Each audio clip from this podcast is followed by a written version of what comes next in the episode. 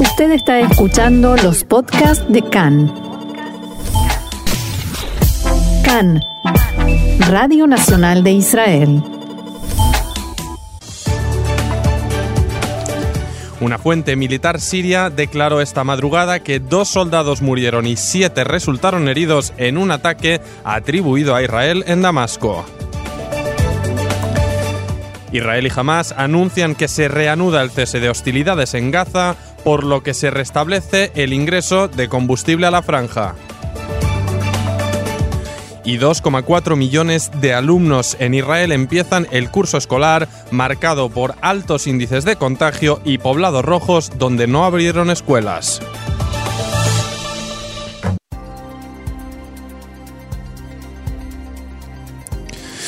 Bien, arrancamos en primer lugar con esta información que llegaba esta madrugada desde Siria, donde una fuente militar declaró que dos soldados murieron y siete más resultaron heridos en un ataque atribuido a Israel en el sur de Damasco.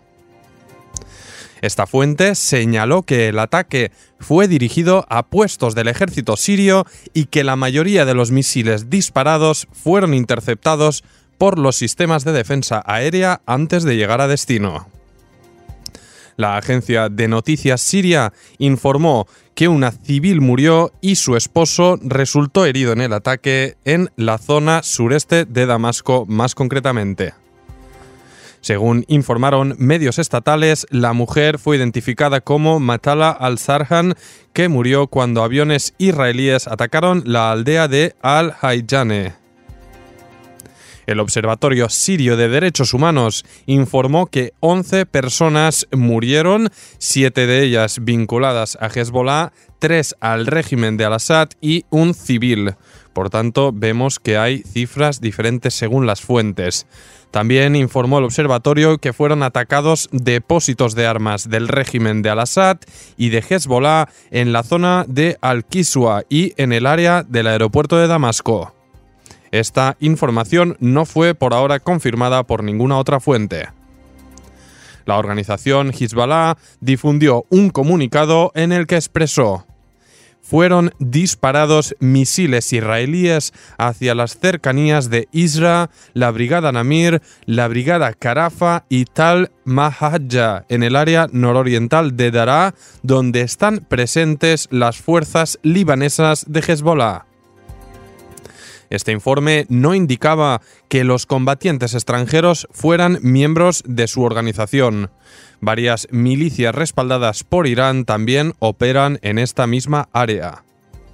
Al parecer, se trataría del primer ataque aéreo israelí contra objetivos en Siria desde la ofensiva del 20 de julio, en la que resultó muerto un hombre de Hezbollah, lo que llevó al grupo terrorista libanés a jurar venganza por su muerte y desató tensiones que todavía no están resueltas.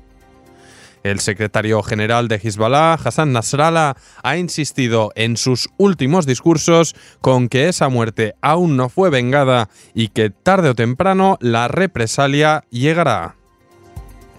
La agencia de noticias estatal siria Sana informó que los misiles fueron disparados a las 10.40 de anoche desde el lado israelí de los Altos del Golán. Y vamos con la otra información de los titulares y es que jamás anunció en las últimas horas que con mediación de Qatar se han logrado entendimientos para un cese de fuego y para impedir que se intensifique la actual escalada de violencia. El coordinador de las actividades del gobierno en los territorios informó que al término de una serie de consultas encabezadas por el ministro de Defensa Benny Gantz, se decidió que a partir de mañana se reanudará la actividad rutinaria y normal en el cruce fronterizo de Kerem Shalom, incluyendo el ingreso de combustible. Asimismo, el espacio permitido para la pesca en la costa de la franja volverá a ser de 15 millas marítimas. El comunicado oficial también indica que el regreso de la política civil hacia la franja de Gaza a su estado anterior está condicionado a que se preserven la calma y la seguridad. La decisión será examinada en base a lo que suceda en la realidad, Si Hamas, que es responsable de lo que acontece en la franja de Gaza, no cumple con sus declaraciones, Israel actuará en consecuencia. A pesar de los entendimientos, esta noche se escucharon en la zona de Sderot estallidos procedentes de globos explosivos. Según una declaración de Hamas, los acuerdos se alcanzaron para contener la escalada y detener la agresión israelí. La organización señaló en un comunicado que después de las conversaciones que llevó a cabo recientemente el enviado qatarí a la zona, Muhammad al-Emadi, las partes llegaron a un acuerdo en el que se anunciarán varios proyectos diseñados para servir a la población gazatí, especialmente a la sombra del coronavirus, y que la situación volverá a ser como antes de la escalada. El propio enviado qatarí emitió un comunicado en el que expresaba las conversaciones y discusiones que han tenido lugar en los últimos días finalmente desembocaron en entendimientos que fortalecen la calma y devuelven la situación a como era antes de la escalada. En el comunicado, Alemadi destacó que el liderazgo de Hamas en Gaza actuó con gran responsabilidad teniendo en cuenta la difícil situación en la que viven los residentes de la franja. Una fuente de Hamas declaró a Khan que todas las agrupaciones de la franja acordaron cesar por completo el lanzamiento de globos incendiarios y explosivos y los demás ataques contra Israel. Al mismo tiempo, el portavoz de Hamas, Hassem Qasim, declaró que mientras continúe el bloqueo a Gaza, los palestinos continuarán los intentos por quebrarlo por todos los medios. En definitiva, un cese al fuego hasta que vuelva a empezar la tensión. Y el portavoz del ejército israelí de Tzal, Idai Silverman, declaró también esta mañana que el ejército actúa para preservar los objetivos estratégicos por medio de una serie de acciones, especialmente en el frente norte. En cuanto a la reanudación del cese de fuego en el Frente Sur, Silverman señaló en declaraciones a Khan que Israel estaba preparado para una respuesta amplia en la franja de Gaza si la escalada continuaba. El portavoz militar dijo que se encontraban en pleno proceso de preparativos para una reacción que habría cambiado la ecuación. En sus palabras, todas las opciones están abiertas para Tzal. En la mañana de hoy se reanudó la actividad con total normalidad en el cruce de mercancías de Kerem Shalom. Y en este sentido, en las últimas horas se pudo saber que Tzal mantendrá también el nivel de alerta en la frontera norte, incluso durante las festividades del mes de Tishrei, el primer mes del año, a pesar de que en el terreno la situación está calmada y se mantiene la vida rutinaria de los civiles. Recordamos que hace dos días Nasrallah volvió a hablar en un discurso sobre la cuenta abierta con Israel y advirtió que su organización continuará actuando para consumar la venganza que mencionábamos recientemente. Fuentes militares israelíes indicaron que estos comentarios no tomaron a nadie por sorpresa. Al mismo tiempo, estiman que Nasrallah está interesado en llevar a cabo un ataque reducido y focalizado con el objeto de matar a un soldado de Tzal. Desde el ejército israelí estiman que, a pesar de que se mantiene el nivel de tensión en el norte, ello no tendrá ninguna influencia en la vida y la rutina de los civiles de la zona, tanto de los residentes como de los visitantes en la Galilea y en los altos del Golán. En Tzal estiman que Hezbollah continuará sus intentos de cometer un atentado junto a la frontera, algo que ya intentó en dos oportunidades con medios de precisión y francotiradores de modo tal que el incidente no salga de control. Al mismo tiempo, en el ejército también tienen en cuenta la posibilidad de que en Hezbollah opten por el disparo de un misil antitanque contra fuerzas de Tzal y por tanto en el terreno. Continúan vigentes las restricciones para la presencia de soldados israelíes en las zonas aledañas a la frontera bajo amenaza de la organización y tratan de evitar en todo lo posible errores tácticos, como por ejemplo que efectivos israelíes entren en la zona restringida por equivocación que Hezbollah busca para poder atacar. Y otra información, el líder supremo de Irán, el ayatolá Ali Khamenei, declaró este mediodía que los Emiratos Árabes Unidos han traicionado al mundo islámico y a los palestinos por haber llegado, llegado al acuerdo de normalización de lazos con Israel. Por supuesto, la traición de Emiratos no durará mucho, pero este estigma siempre será recordado. Permitieron que el régimen sionista entrara en la región y se olvidaran de Palestina, advirtió Jamenei. Y volvemos con el coronavirus, obviamente, y es que el Ministerio de Salud informó que desde la medianoche y hasta las 7 de la mañana de hoy fueron diagnosticados 169 nuevos casos. En total, el número de nuevos casos registrados ayer fue de 2.159.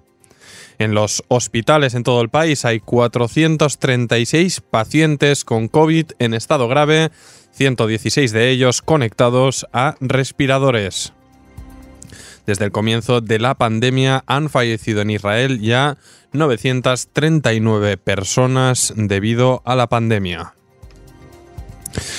Y obviamente otra de las noticias en nuestros titulares y es que tras días de amenazas de huelgas del profesorado y a pesar de un coronavirus que vemos que sigue muy presente, incluso al alza, cerca de 2,4 millones de niñas y niños y 205.000 maestros empezaron esta mañana en Israel el nuevo curso escolar en escuelas y jardines de infancia.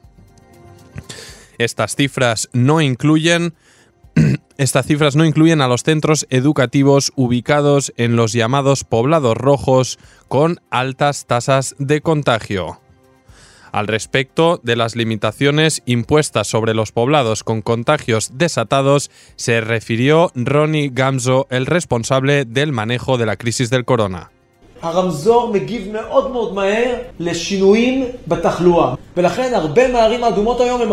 El semáforo responde el semáforo responde muy rápido a los cambios en los niveles de contagio. Muchos de los poblados restringidos pertenecen al sector árabe. Más allá de las limitaciones que existen, mi deber es añadir más restricciones en las zonas rojas. En rojo no hay lógica en abrir el año de estudios, pero esta es la situación y estamos en conversaciones para intentar solucionar este problema, decía Gamzo. La primera reclamación del día llegó por parte de padres que alertaron de problemas técnicos en la aplicación donde deben actualizar la declaración de salud de sus hijos.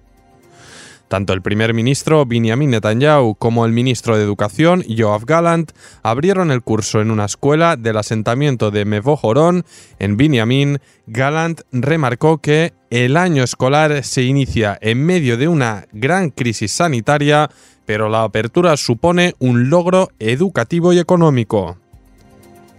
El ministro también insistió en que hará lo posible por acelerar el retorno de los alumnos que no empezaron el curso y no se olvidó de criticar a Gamzo, a quien acusó de estar haciendo trucos. La lista de poblados en rojo donde no ha empezado el curso incluye a Dalia Tel Carmel, Tira, Einmal, Immanuel, Kfar Kasem, Isfilla, Lakia, Beijan, Maleiron, Iblin, Kfar Bara, Julia, Kfar Aza, Al-Batuf, Kabille Tabash Hajajre, Jadida Makar, Um El Fajem Tiberia, Beitar Ilit, Kfar Kana, y Zamar. En total se calcula que hay 140.000 alumnos de estos poblados que obviamente no han ido a la escuela. Además, se estima que hay 3.310 alumnos y maestros en aislamiento, de los cuales 536 están infectados. Según el plan establecido, En jardines de infancia y en los grados primero y segundo, las lecciones se harán sin divisiones, es decir, el grupo por completo, pero de ahí en adelante se estableció un máximo de 18 alumnos por grupo. A partir del tercer grado, los alumnos deben llevar obligatoriamente la mascarilla. Y a media mañana se supo que dos escuelas, una en Jerusalén y la otra en el Golán, han sido ya cerradas tras descubrirse que dos maestras están enfermas de corona. En el centro del Golán, el personal que estuvo en contacto con la profesora ha sido puesto en aislamiento y los estudios se reanudarán el próximo domingo. En Jerusalén se pidió también a los padres venir a recoger de inmediato a sus hijos, así que el inicio pues en estos dos centros ha durado bien bien poquito y el jefe del Departamento de Innovación del Servicio Médico Clalit y jefe del programa de lucha contra el coronavirus en la tercera edad, Magen Israel, profesor Ran Balitzer, explicó en declaraciones a Cannes que el secreto del éxito está en el trabajo coordinado y conjunto de las autoridades nacionales con las instituciones involucradas en el tema. A eso apunta el programa del semáforo, dijo Balitzer en referencia al plan de trabajo presentado por el coordinador nacional Ronnie Gamso. Por su parte, el ministro de Salud, Julie Edelstein, dijo esta mañana que el gabinete de coronavirus tomó una decisión nada sencilla de no iniciar el año lectivo en las escuelas de las ciudades rojas. En un recorrido que hizo por escuelas en Efrat y Gush Etzion, en la margen occidental, Edelstein dijo que comprende las dificultades que enfrentan los padres, los docentes y los niños que se prepararon para ir a la escuela. Pero se debe entender que la toma de esta decisión poco antes del comienzo de las clases nos permitió establecer una lista actualizada de ciudades y localidades. Si hubiéramos tomado la decisión hace unos días, se habrían incluido en la lista más y no estábamos dispuestos a hacerlo. Edelstein agregó que la decisión tiene por objeto preservar y cuidar la salud pública y que en ningún caso es una medida de castigo y el intendente de la localidad de Umm el Fahem, el doctor Samit Mahamid, declaró este mediodía que le propuso al ministro de Defensa y al coordinador de la lucha contra el corona que se aumente a 50.000 shekel la multa para quienes lleven a cabo casamientos incumpliendo las reglas y restricciones. En declaraciones a Cannes, el doctor Mahamid advirtió que hay un descuido y desidia total en la sociedad árabe israelí y es obligación de los funcionarios cambiar esta situación. Según el intendente de Umm el Fahem, se ha creado un fenómeno de, de negación a cumplir el aislamiento. Entre otras cosas, quienes tienen la obligación de estar aislados no se inscriben como deben en el Ministerio de Salud y continúan trabajando. También dijo que quienes no cumplen las restricciones deben comprender que perjudican a todos y por ello las escuelas en la ciudad no pueden abrir e iniciar el año lectivo.